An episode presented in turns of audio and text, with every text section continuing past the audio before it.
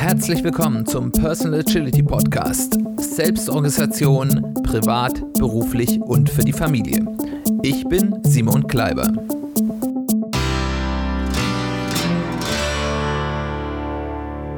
Herzlich willkommen zu einer weiteren Folge des Personal Agility Podcasts.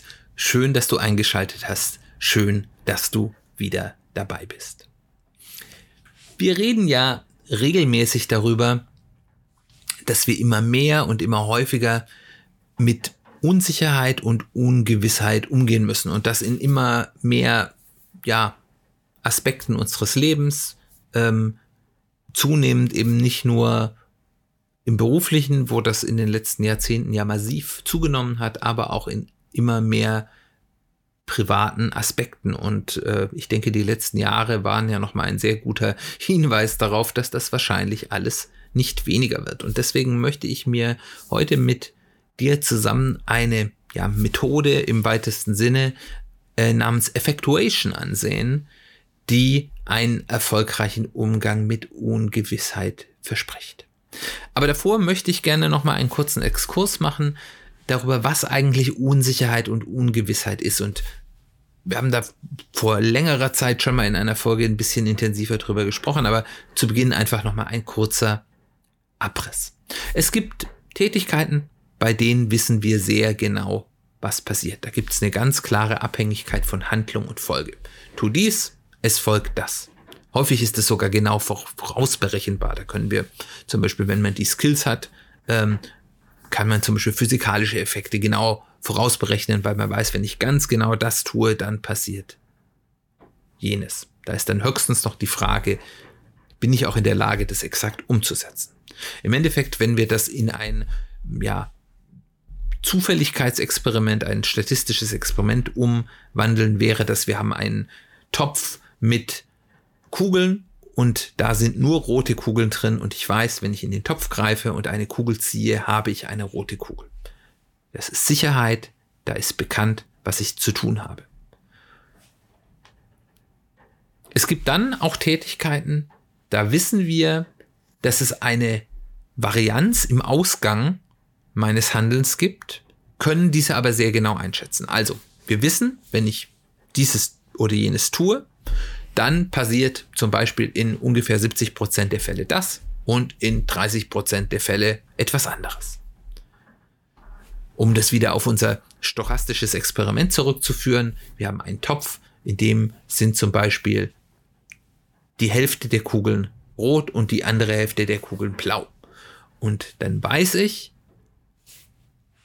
ich greife da rein, ich habe keine Ahnung, was für eine Kugel ich ziehen werde, aber ich weiß, mit 50%iger Wahrscheinlichkeit wird es eine rote Kugel sein. Hier kann ich also mit dem Wissen, das ich hier habe über die Wahrscheinlichkeit, und die muss ja nicht 100% exakt sein, aber eben für den Fall hinreichend exakt, kann ich einen Erwartungswert berechnen. Also wenn ich zum Beispiel sage, ich muss etwas bezahlen, dafür eine Kugel zu ziehen und wenn ich eine rote Kugel ziehe, kriege ich dafür 100 Euro, dann könnte ich jetzt genau errechnen, dass mein Erwartungswert beim Ziehen einer Kugel 50-50 Chance 50 per 100 Euro durch 50 Prozent sind 50 Euro. Also ich hätte einen Erwartungswert von 50 Euro. Und das bedeutet, wenn immer mein Einsatz, den ich zahlen muss, um eine Kugel zu ziehen, unter 50 Euro ist, sollte ich das immer tun, weil es einen positiven Erwartungswert hat. Da gibt es natürlich nochmal mit der Gesamtverteilung äh, und so Themen wie Risk of Ruin noch kann man noch weiterdenken, aber das ist diese typische Berechnung von Erwartungswerten, wo ich eben dann Wetten eingehen kann. Es geht hier um Wetten. Und das nenne ich Risiko. Ich kann das berechnen. Und dann gibt es Tätigkeiten, da wissen wir, dass es eine Varianz gibt, haben auch eine ungefähre Vorstellung der Optionen, aber wir wissen nicht, wie diese Optionen denn so verteilt sind. Also, ich weiß, wenn ich das und das tue, gibt es die Möglichkeit, dass bestimmte Dinge passieren, positive wie negative, die ich zumindest grob einschätzen kann. Ich weiß aber nicht, wie meine Wahrscheinlichkeit ist. Also zum Beispiel, stellt euch vor, wir haben wieder den Topf und ich weiß, da drin sind auch rote Kugeln. Ich weiß nicht, was da, wie viel rote Kugeln sind und ob die anderen Kugeln blau sind oder gelb oder noch was anderes, aber ich weiß, es gibt in diesem Topf Kugeln und davon sind ein Teil rot, aber ich weiß nicht wie viel. Ich kann jetzt also das, was ich jetzt gerade gemacht hätte, einen Erwartungswert zu berechnen, kann ich hier nicht mehr tun.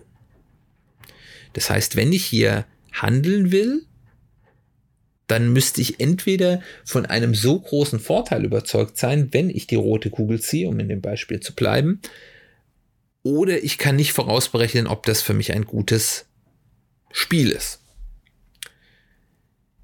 Was ich aber tun kann, ich kann mit empirischen Methoden, zum Beispiel Marktforschung oder das Interviewen von Menschen, die sowas schon gemacht haben, bei, bei Aufgaben, bei schwierigen ähm, die, die das schon mal erfolgreich gemacht haben, kann ich versuchen, mehr Klarheit zu gewinnen. Kann die also fragen, wie häufig hast du schon eine Kugel da rausgezogen? Und äh, wenn jemand zehnmal schon rausgezogen hat und ähm, da war keine einzige rote dabei, dann kann ich zwar noch nicht sicher berechnen, aber es gibt mir schon mal einen Hinweis, wenn jetzt jemand ähm, zehn gezogen hat und neun rote, dann würde ich meine Wahrscheinlichkeit, wie die Verteilung denn dort ist, zumindest mal ein bisschen in eine Richtung verschieben. Und wenn ich das häufig genug mache, kann ich mich, kann ich zwar vielleicht nicht auf ein exaktes Ergebnis kommen, aber ich kann zumindest sinnvolle educated guesses absetzen, die vielleicht für die Genauigkeits, das Genauigkeitsmaß, das ich brauche, schon ausreicht. Also, ich kann durch gezielte empirische Maßnahmen das, was ich hier habe, und das nennen wir dann Unsicherheit, reduzieren. Und damit vielleicht, auch wenn es kein exaktes Risiko ist, weil ich es nicht exakt weiß, aber etwas dieser Risikophase nahe genug bringen, dass das dazu führt, dass ich eben hier wieder mit gezielten Wetten und zumindest Pi mal Daumen angenommenen Erwartungswerten vorgehen kann. Also zum Beispiel, wenn wir mal sagen, mein Faktor der Unsicherheit ist, ich möchte in ein anderes Land auswandern und dort ein irgendein Geschäft aufmachen, ein Laden, eine Kneipe, eine Bäckerei, keine Ahnung, ähm, dann weiß ich erstmal nicht, wie groß ist denn die Wahrscheinlichkeit, dass ich mit so einem Geschäft in diesem Land Erfolg habe. Generell kann ich das aber wissen. Ich bin mir nur unsicher. Das heißt, ich könnte dann anfangen, indem ich Menschen Interviewer zum Beispiel, die in diesem Land schon mal ein solches Geschäft aufgemacht haben oder könnte schauen, ob es irgendwo Statistiken gibt über die durchschnittliche Erfolgsquote von neu eröffneten Restaurants ähm, in, in diesem Land äh, und damit versuchen, meine Unsicherheit zu einem kalkulierbaren Risiko zu machen. Aber es ist etwas, was ich erstmal durch nicht selbst durchführende Maßnahmen, also wo ich befrage oder wo ich Daten, die es gibt, ermittle, dorthin zu kommen, also wo ich das ermitteln kann, ohne selbst ein Risiko einzugehen. Dann gibt es aber auch Tätigkeiten, da wissen wir gar nicht, was passieren wird. Und das weiß auch sonst niemand. Das heißt, wir können im Moment, ohne es hinterher nachher zu wissen, es gar nicht wissen. Also, tu dies, keine Ahnung, was passieren wird um unser Behälterbeispiel wieder heranzuziehen, wir wissen nicht, sind da rote Kugeln drin? Sind da überhaupt Kugeln drin? Vielleicht sind da auch Quader drin? Vielleicht sind da auch Skorpione drin. Will ich da reingreifen? Vielleicht nicht. Und es gibt eben hier keinen Weg, das vorher zu wissen. Und es sind eben häufig Dinge, die sonst noch nie jemand getan hat was man zum Beispiel bei Startups oder in der Forschung häufiger mal hat. Oder es können auch individuelle Dinge sein. Also wie würde ich auf etwas Bestimmtes reagieren?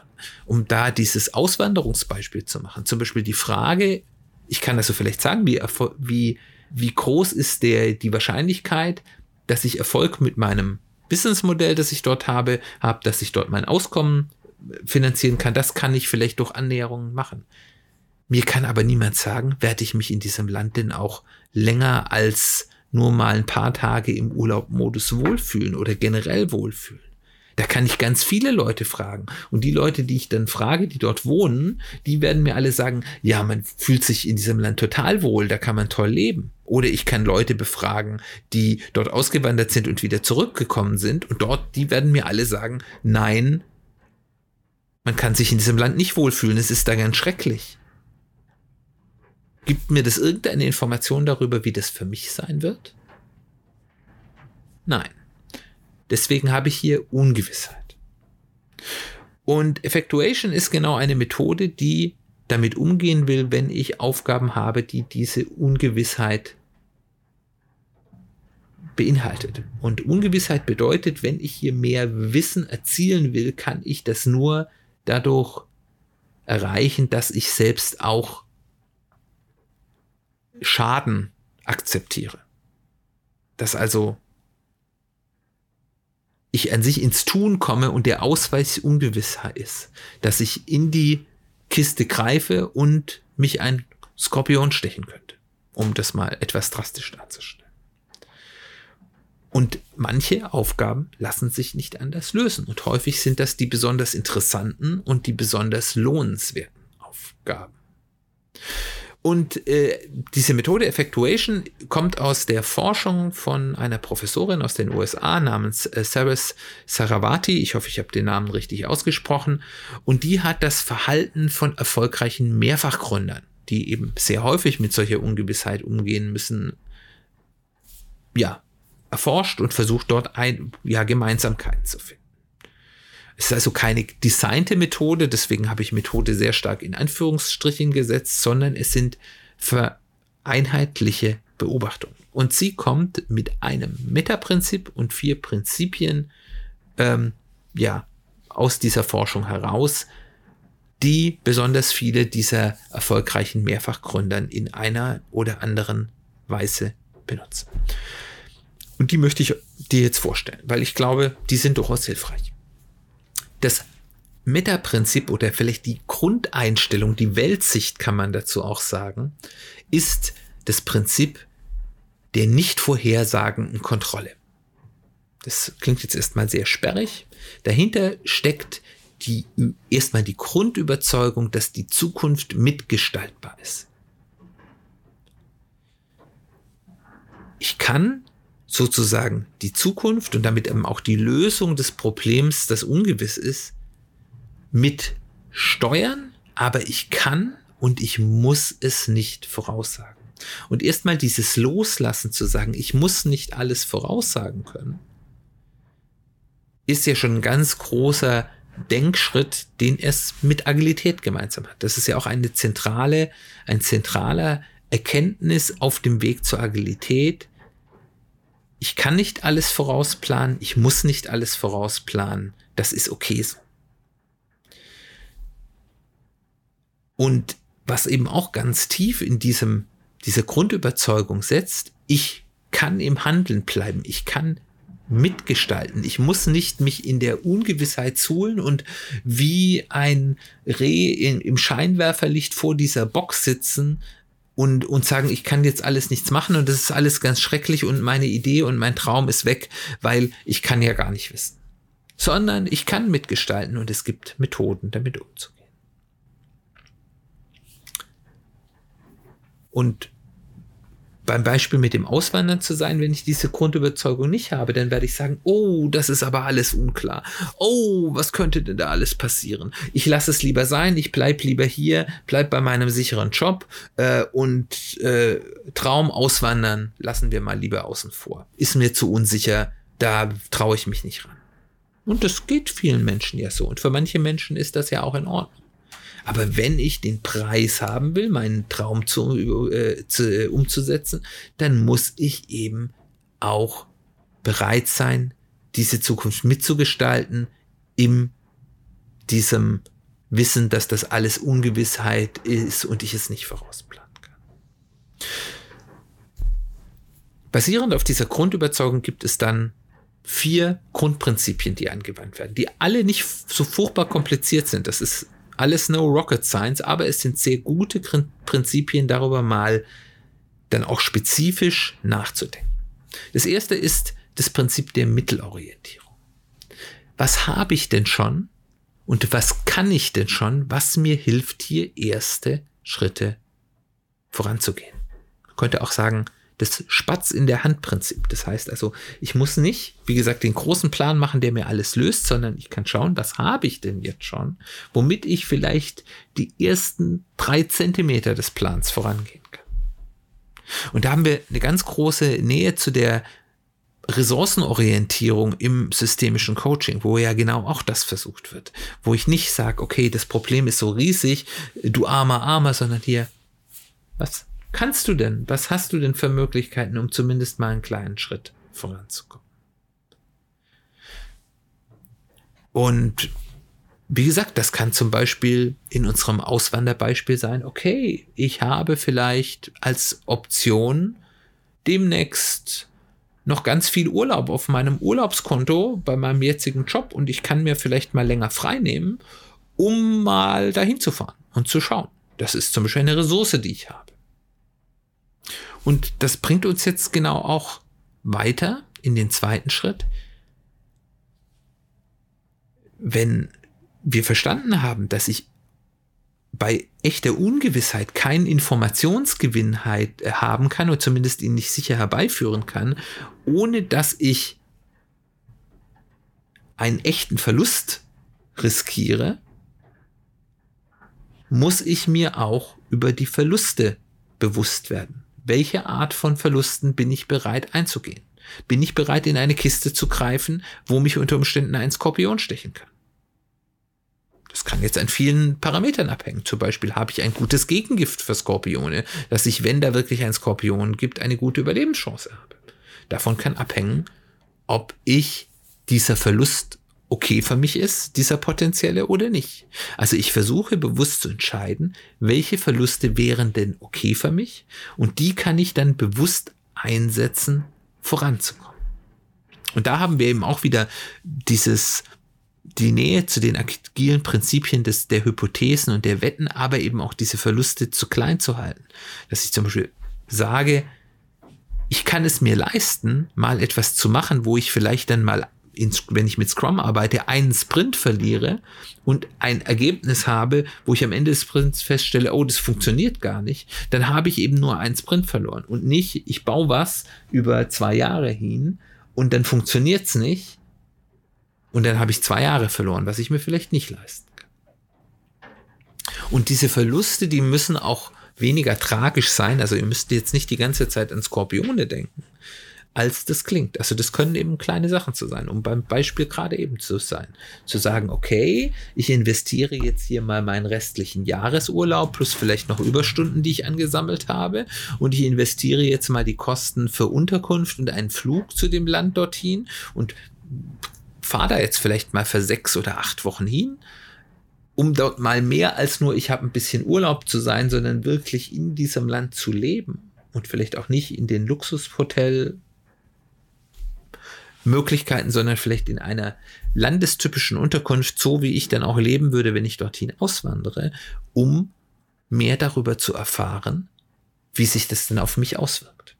Da habe ich einen leistbaren Verlust, im schlimmsten Fall stelle ich fest, dieses Land ist nichts für mich. Dann habe ich meine Urlaubsvorräte aufgebraucht und habe ein bisschen Geld aus meinen Rücklagen aufgebraucht. Aber das ist ein leistbarer Verlust. Das dritte Prinzip ist dann Partnerschaften eingehen. Erfolgreiche Gründer machen häufig Dinge nicht allein, sondern sie versuchen, wenn das eine so schwierige Aufgabe ist, wer kann mir denn da helfen? Wer hat denn vor allem auch Interesse an der Lösung dieses Problems? Oder eines verwandten Problems, wo man Synergien hat. Also zusammen, zum Beispiel zu sagen, gibt es vielleicht noch jemand anderes, der auch dorthin auswandern will, um unser Auswanderungsproblem, äh, äh, ja, Beispiel zu bleiben, äh, gibt es vielleicht vor Ort jemand, der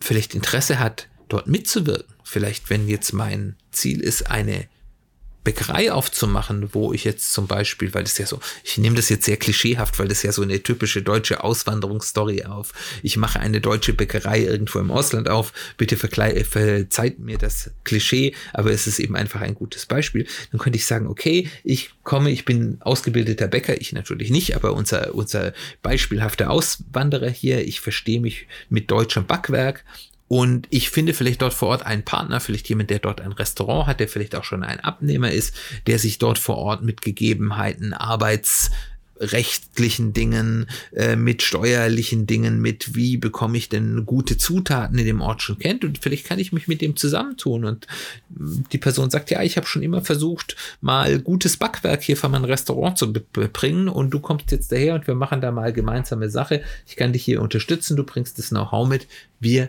sind zusammen stärker. Und die Idee dahinter ist, ist eine Weiterdenken des ersten Prinzips, nämlich der Mittelorientierung. Ich denke dann im zweiten Schritt weiter, okay, das sind meine Mittel, die vielleicht sehr beschränkt sind und damit könnte ich das und das tun. Wenn ich aber meine Mittel zusammenwerfe und vielleicht damit auch die leistbaren Verluste mit jemand anderem, dann habe ich vielleicht mehr, entweder nur additiv oder vielleicht sogar multiplikativ, dadurch, dass sich das gegenseitig noch verstärkt und kann mehr tun, als ich das alleine tun könnte. Und im Endeffekt ist das nichts anderes als eine erweiterte Ressourcenorientierung. Und das vierte und letzte der Prinzipien ist Umstände und Zufälle nutzen dahinter ist das Wissen dahinter und die Bereitschaft dahinter, dass Zufälle und Glücksfälle die Chancen erhöhen können, in einem solchen Umfeld der Ungewissheit voranzukommen. Da ich nicht planen kann, muss ich ja quasi mich darauf verlassen, dass entweder einer meiner Aktivitäten erfolgreich hat oder dass ich unterwegs Dingen begegne, die mich voranbringen gibt ja von Seneca diesen, diesen, äh, ja, diese Redewendung, das Glück es ist, wenn Gelegenheit auf Vorbereitung trifft. Und da ist nochmal ein ganz wichtiger Punkt, weil wenn ich das möchte, muss ich die Augen auch offen haben für Zufälle und Gegebenheiten, die unterwegs passieren und ich muss die Bereitschaft haben, mich auf sie einzulassen. Wenn ich noch in diesem Planungsmindset bin, ich habe hier meinen Plan und der muss gefolgt werden, dann habe ich gar nicht den Blick nach rechts und links. Und ich bin nur im Tunnel. Und dann kann ich diese Umstände und Zufälle nicht nutzen. Das heißt, diese Voraussetzung, die auch zu sehen und sich auf die einzulassen. Und man kann ja sehen, im Silicon Valley, da werden teilweise sogar Gebäude von Unternehmen so designt, dass es zu möglichst vielen Zufallsbegegnungen mit anderen Menschen kommt, dass sich Menschen, die nichts miteinander zu tun haben, unterhalten, äh, dass sie vielleicht auf bessere Lösungen kommen, wo Menschen jetzt nur aus einem Fachbereich nicht dazu gekommen wären.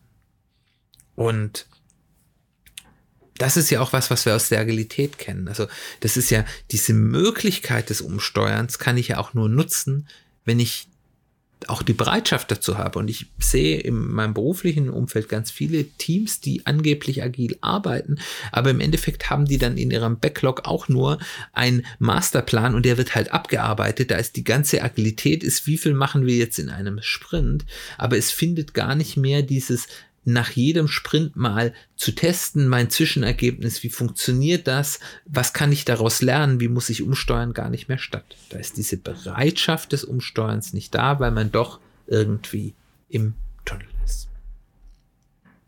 Und da in unserem Beispiel ist es eben dann zu schauen, okay, ich gehe mit dem Plan, ich möchte eine Bäckerei oder ein Restaurant öffnen dorthin und unterwegs treffe ich dann eben unter Umständen jemand anderes und der hat andere Skills und dann ergibt sich vielleicht eine neuere Chance, dass man sagt, okay, wir möchten gar kein Restaurant aufmachen, sondern ich habe hier jemand kennengelernt, der ähm, organisiert die Feste für die oberen 10.000 äh, und vielleicht mache ich jetzt hier einen Catering-Service auf. Und da habe ich eine Chance und der gehe ich oder was ganz anderes. Also diese Offenheit und diese Flexibilität und damit auch Agilität, äh, die muss man mitbringen. Was bringt dir das jetzt oder uns das jetzt ganz konkret? Also ich denke, in der praktischen Anwendung gibt es ein paar Punkte, die man bedenken soll. Als allererstes ist es sich erstmal darüber klar zu werden, und ich glaube, das machen wir viel zu selten, um was für eine Art Herausforderung das, womit wir, wo wir etwas erreichen wollen, jetzt eigentlich handelt. Ist das etwas, wo wir nur sicher durchführen müssen. Wir wissen ganz genau, was zu tun ist. Und wenn wir das einfach tun, haben wir auf jeden Fall Erfolg. Haben wir eine Risikosituation, wo wir mit bekannten Ungewissheiten umgehen müssen und es berechnen können und im Endeffekt uns nachher irgendwann das Gesetz der großen Zahlen hilft. Haben wir eine unsichere Situation, wo wir nicht wissen, wie wahrscheinlich bestimmte Dinge sind, oder haben wir eine ungewisse Situation, wo wir gar nicht wissen können, wie das ist. Und jede dieser Situationen verlangt ein anderes Werkzeugset. Das eine ist der Nagel, das andere ist die Schraube, das andere ist der Stahlbolzen. Und vielleicht das übernächste ist noch etwas, wo etwas genäht werden muss. Das sind alles lösbare Probleme. Sie, sie brauchen aber ganz anderes Werkzeug dazu. Und da sollte ich jetzt auch nicht nur einmal diese Überlegung machen, sondern unterschiedliche Aspekte einer Herausforderung können auch unterschiedliche Arten dieser Ungewissheitsstufen, um das mal so zu nennen, haben. Und das kann sich auch ändern über die Zeit. Und deswegen ist, glaube ich, das erste wichtige Takeaway, was ich auch für mich mitnehme, ist, regelmäßig darüber nachzudenken, mit was für einer Herausforderung haben wir es hier eigentlich zu tun. Und dann kann ich mein Handeln dem anpassen. Und wenn ich eben die Ungewissheit habe, und das passiert leider immer häufiger, dann kann ich dieses Schema angehen. Erstmal kann ich mich fragen, habe ich denn generell und auch in Anbetracht dieses Problems überhaupt dieses Mindset, und das ist jetzt nicht das Gut oder schlecht, ob man das hat, gegenüber diesem Problem das Mindset, was mich überhaupt befähigt, ein ungewisses Problem zu lösen. Und wenn ich das zum Beispiel bei einem bestimmten Punkt nicht habe und sage, das ist jetzt ein Bereich eines meines Lebens, da brauche ich ein gewisses Maß an Sicherheit und Vorausplanbarkeit, dann ist das auch eine Erkenntnis. Kann man vielleicht darüber nochmal nachdenken, woher kommt das und warum ist das so, aber es ist wahrscheinlich auch erstmal okay.